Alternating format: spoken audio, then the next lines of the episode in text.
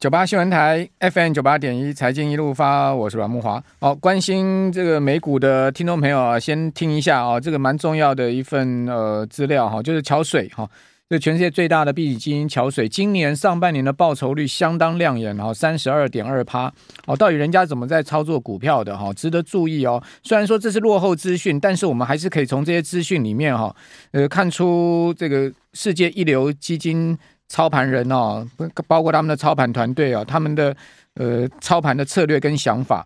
那这个十三 F 报告呢，好，它公布出来的持仓情况哦，它重压 PNG，好，交生、可口可乐好，这些必需消费品类股哦，同时它加码这个美国最大的连锁药房 CVS 哦，还有加码这跌到今年上半年跌最惨的科技巨头股的 Meta 好，这个 Meta 股价腰斩嘛哈。那他清仓阿里巴巴，好一些中概股，哦，即使今年上半年是大熊市哦，但是呢，桥水上半年的这个报酬率呢高达三十二点二趴，哦，远远优于大盘了。那这个十三 F 报告呢，就可以我们做参考哈。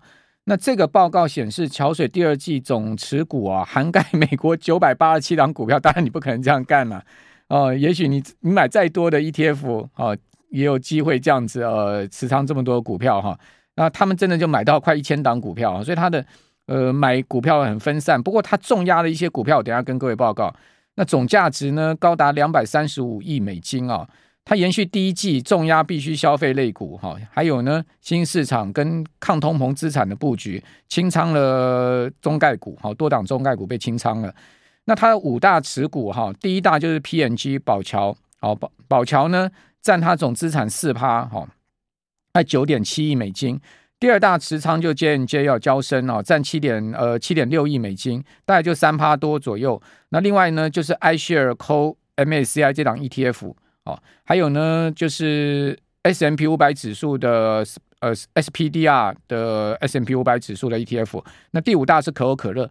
它这个前五大的 ETF 加个股啊，大概每一档都差不多占它总资产的三趴左右哈，三趴到四趴，最多当然就是呃 PNG 要占到四趴哦。那全部加起来呢，哦，差不多接近百分之二十的幅度了哈。所以可见它这个呃五分之一的资金是压在这五档上面。它加码什么呢？它加码这个 CVS 啊，加码到呃二点九，差不多二点九亿美金的市值哈。可见这个 C B S 它加码的是蛮多的哈。那另外呢，加码 Master Master Card 哦，万事达卡加码了呃一点五亿哦美金。我现在讲的美金哈。那 Google 的 Alphabet 好，它呃加码一亿美金哦。那另外 Meta 呢，则是接近一亿美金，九千多万美金的一个买入哈。那第二季它减持了 MS 呃 iShare 的 M S I 新市场 ETF 减持九十三趴，几乎卖光哈。vanga 呃。FTS 新兴市场 ETF 哦，也几乎是卖掉三分之一哦。那增持个股部分哦，呃，他做多一百亿，就一百一十六档股票。他买进一档股票就是虾皮的母公司 C 哦，就是东海。好，东海呢，他买进三千多万美金哦，买不不是非常多。好，但是呢，这也蛮值得注意，因为东海今年哦，股价是超级大暴跌哈。他去年。第四季的时候，股价哈，每股是三百七十几块美金了，哦，跌到这个五月中的五月中五月初的时候，居然跌到五十四块美金了，哇，真的跌的是有够惨。我想这个桥水啊，看到这个 C 这样跌啊，跌到五十几块美金了，这边开始在买入它的股票。那买入股票呢，哦，现在目前的 C 的股价哦，SEA 哦，就它的代号是 S 一哦，它股价已经涨回到八十八，哦，可见桥水有抄底成功。我们谢谢 BizTop 的抖内哈。哎，小编不是累了，小编今天生龙活虎啦啊！大家不用担心啦，我们小编就就点空 A 了哈。呃，也不是因为鬼月今天七月半的关系了，我们今天我们的系统有在做那个今天投影片的调整啊，这先跟各位报告。还有我刚才座位的移动哈，很多人在说什么风水问题，嗯，是啦，大家不要乱猜。我觉得我们的这个听众朋友真的非常。勾追哈，大家真的很可爱啊！就是说，看到我们这个现场有一点点画面上的这个跟过去不一样的维和变动，就已经开始都在点名说到底是什么问题。好，那继续讲一下桥水。哦，他买这个 C 哈，真的有点抄底成功，因为 C 从低点五十几块美金已经谈到了将近九十了哈。诶，当然跟它的高点三三百七十几比起来是差很多了哈。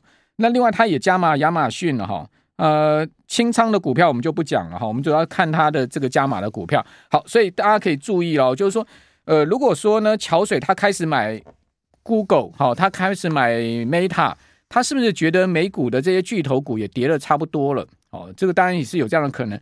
同时，他去加码了一些这个先前跌幅非常大的股票，哦，跌到真的是非常惨，像 C 啊这样子的这个股票哈。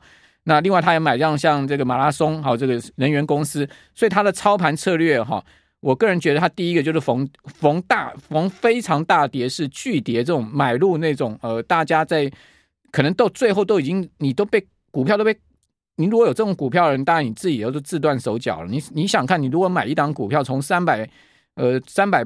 七十块美金跌到五十块美金，你当然已经昏倒了吧？你可能不是在五十块美金卖，你可能一百块美金跌破你就已经出场了，甚至呃一百五十块美金跌破的时候你就已经出场了。好，什么人呃会报到五十四块呢？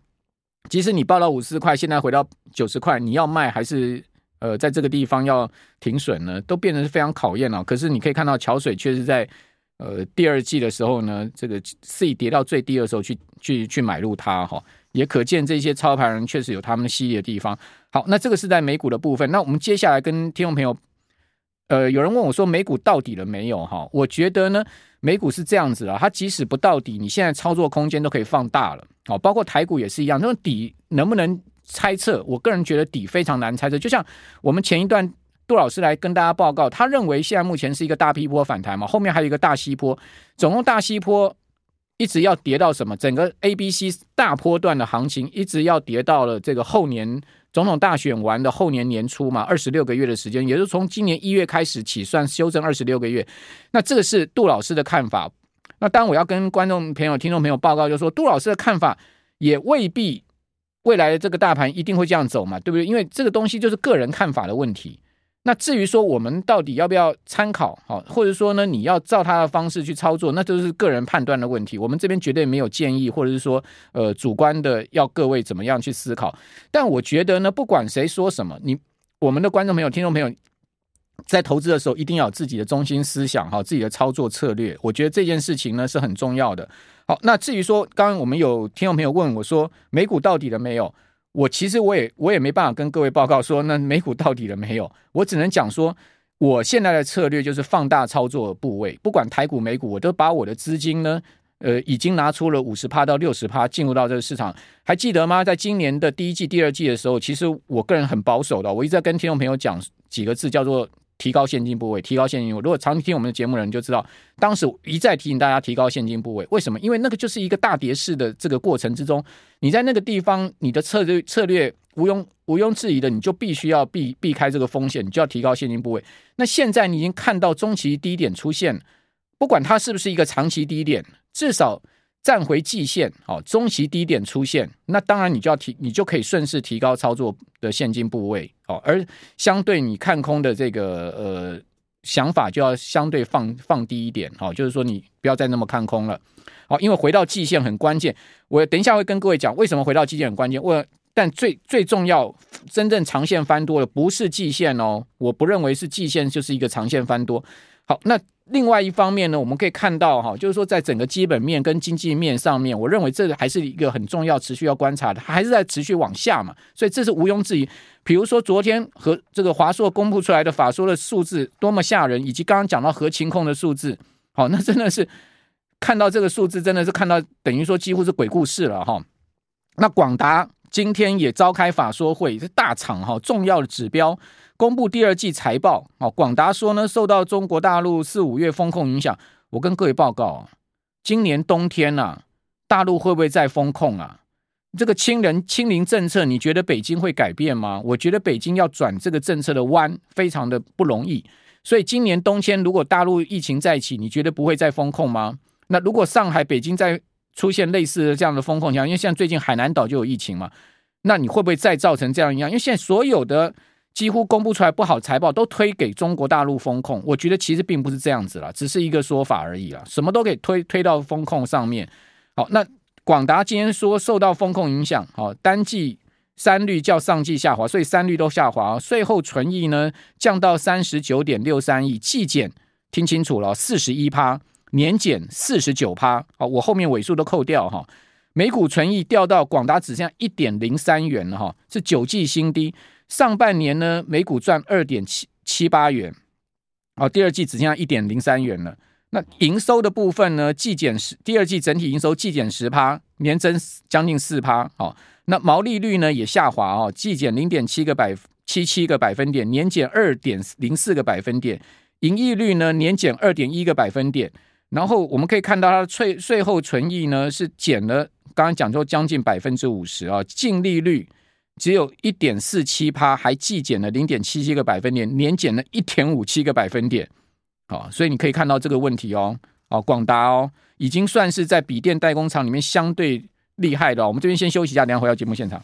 九八新闻台 FM 九八点一财经一路发，我是阮木华。另外，人保也公布出来第二季的净利哦，出现了年减十八趴的情况。哦，那同时呢，人保估计全年笔电出货量要大减百分之二十啊。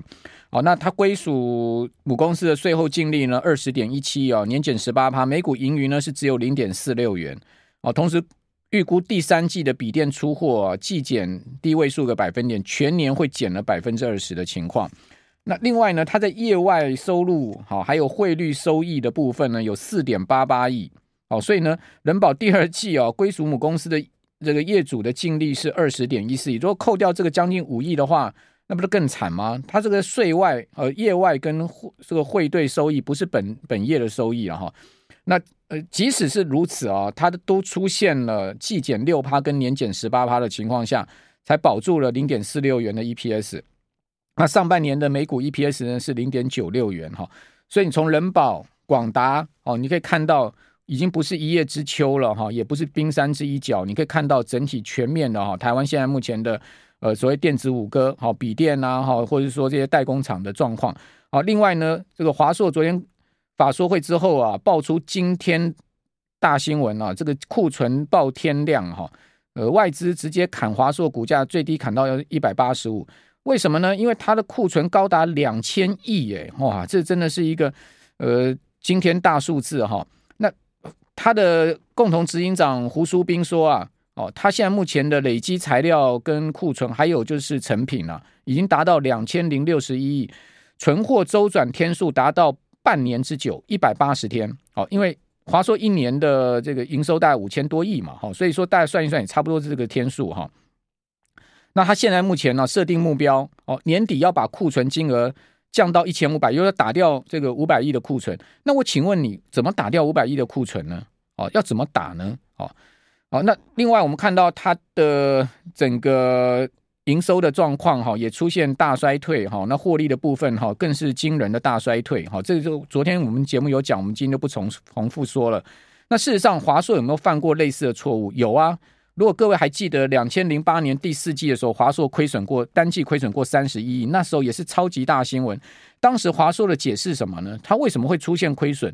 他讲说，第一个景气逆转，第二个呢库存水位，第三个呢欧元对美元汇率走升，那时候的状况跟现在不一样，那时候欧元上升哈。第四个呢，他说呢这个整个监视器的产品出现问题。那我请问各位，这次不是同样的状况吗？第一个呢就是景气逆转嘛。一样的状况又出现，第二个又是库存水位嘛，所以他打呆，好，这个零八年第四季打呆，好，这个打掉这个库存水位，而造成了三十亿的亏损。那华硕这一次又重复了，我们我们不敢讲他犯了同样的问题，好，或者说呢这一次的长鞭效应，或者有人讲说牛鞭效应，哦，导致整个供应链上面的这个两倍三下单、三倍下单，哦，过去的这个整个电子零组件的缺货导致。这个呃下游厂商呢，哦制造厂商呢，代工厂商呢，大量的去呃堆积它的长短料，而使得呢现在不管是零组件的库存大幅上升，或者成品的库存大幅上升，成品库存大幅上升就是销售端的疲弱。那至于说零组件的库存大幅上升呢，就是因为过去大家抢不到料嘛，现在赶快就是备长短料，备到这个呃所谓的库存天数哈，超出以往的水准。但人家大公司难道没有那个警示制度吗？照来讲应该有啊，每天都要去看库存，每天都要去看这个 inventory 的哈，怎么会出现这样子两千亿的库存呢？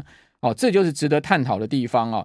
那也许你可以讲说，它可能是整个景气反转的太快，好，或者说你讲说呢，过去可能厂商太乐观，或者说你讲说呢，过去因为缺货缺得太厉害了，所以导致了呃厂商大量堆积库存。那现在这些零组件价格开始出现大跌的情况之下，下修的情况下，这些库存难道没有这个跌价损失吗？哦，所以后面我认为今年下半年啊，这些代工厂各方面的财报哈，可能第二季啊半年报还不会还不还不见得会是最差的哦。哦，大家这这一点可能稍微要注意。大家所以我们回到切到我今天帮各位准备一些资料，大家可以看一下哈。华硕怪不得今天的股价，各位看到这么重要的一家公司哦，今天股价是直接。开盘跳空，我们请小编放一下我们今天的资料给各位看哈，直接跳空大跌哈，将近要跌停板，然后收盘呢勉强拉上来，但是非常疲弱哦，哦，爆出了这个一万多张的量哈，收盘跌二十块，跌了呃七八多，哦，那所幸没有收在跌停啊，没有打到盘中没有打到跌停，大家看一下华硕的 K 线图，你会发现哦，这个问题。其实并不是从现在才开始的，它其实从今年的三月，哈，就一路的它的股价就是一路的疲弱下滑，这当然跟大盘整体有关系。但你有没有发现，它最近大盘没有破底，但是华硕是率先今年股价是直接跳空大破底，哈，呃，去年的这个同这个去年年初的时候，华硕的股价在四百二十八块之高，现在跌到了剩下今天跌到了最低到这个两百五十七块半，你看这个跌幅有多惨烈，哈，这是华硕整个股价。好，那我们来看一下其他公司：广达、人保、伟创、英业达、宏基跟华硕。下面两家公司品牌厂，上面代工厂。哦，他们他们的整个七月的这个营收的部分，只有广达月增四点六趴，人保衰退二十趴，哦，伟创衰退二十一趴，英英业达衰退十趴，宏基衰退四十三趴的这个营收。哦，然后呢，华硕的营收衰退三十三点七趴。哦，这个是在七月营收的部分哈，所以他发现哦，这个营收也紧张，我告 combo 哈，所以不是只有这个营收问题。另外呢，现在目前台厂面临库存水位上升的问题啊。看到我帮大家整理出来几个大公司哦，现在目前讲到他们库存水位，普瑞哦，预期客户库存修正需要两季。哦，华硕昨天讲嘛，他们的库存整个修正可能要到明年的下半年了哈。那预估呢？公司第三季的营收要下滑二十三趴到三十一趴。你看到普瑞最近股价跌成什么样子？哦，那这个是普瑞。盛群说什么？公司跟通路哈、哦，他们的库存水位较正常增加一倍。哦，预估呢，明年上半年才会趋于正常。汉讯说客户三倍下单。哦，那联发科降营收，群联说市场需求趋缓，敦泰说到年底啊，毛利率要止滑都有困难了、啊。华邦电哦，这个礼拜开法说会，董事长焦焦佑军说，下半年消费疲弱已经不可避免，目前生意很不好啊、哦。这个我前几天有跟听众朋友报告，董事长啊会说生意不好，焦董会生意生意不好，就真的生意很不好了，不然董事长不会这样讲了哈。哦，所以这个状况就出来，就是在低润的部分哦，不管是低润哈，或者是这内的部分哈，都出现状况。哦，那所以说呢，不但还有这个生意不好，还有这个在途库存的问题。哦，什么叫在途库存呢？哦，就过去正常海运期间二十五天嘛，再加上陆运大概四十天。哦，那现在海运塞港，船期拉幅拉长到一百二十天，在途库存多达两个月的时间。哦，所以这在途库存也变成是现在业者头痛问题。万宏说什么？万宏说可能第四季要减产了，大家说可能啦，考虑啦，他也没有说得很死了哈。他说 no net。哦，现在目前呢。呃，能见度只要三个月，好，也就是能见度大幅缩短。那世界先进呢，也说能见度大幅缩短，好，这是世界的说法。哦，世界七月营收也出现月减十五趴了，联电还能七月营收还能小增啊，但是只增加一百万。那我请问你，联电那么大营收公司，营收增加一百万有意义吗？哦，大概意义也不大。好，那我们来来看到，哎，比较好的是什么？环球金。我看到环球金算是在法说会说的这个比较好的公司，所以各位有没有发现，像环球金的股价四百块见底之后，诶，他也发现他的月 K D 啊，也从二十以上慢慢交叉向上了，哈啊，这些呢，呃，当然在个股的部分，我个人没有任何建议哈，或是说，呃呃，或者说什么投资的这个想法哈，我只是就整个基本面跟大环境面来看，哦，确实有一些公司很不好的数字出来，但是呢，最近他们。呃，从年初到现在，或者从去年高点到现在，他们股价已经跌掉百分之五十，甚至更大幅度的。然后，如果他们出来的数字或者说法说会没有更差，那倒会吸引我的注意哈。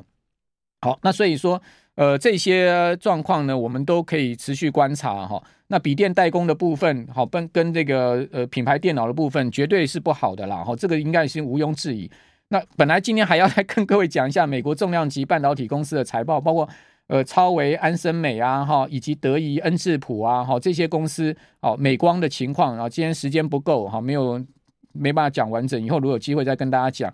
不管怎么说，我觉得呢，现在目前呢，处在一个呃中期底部确立哈，但是长线未确立的情况之下，哦，最主要我们也要看到台美股市。是不是真的能哈弹回这个所谓的年线？好，最后再跟听众朋友报告，所谓中期确立哈，就是说过季线是一个中期确立。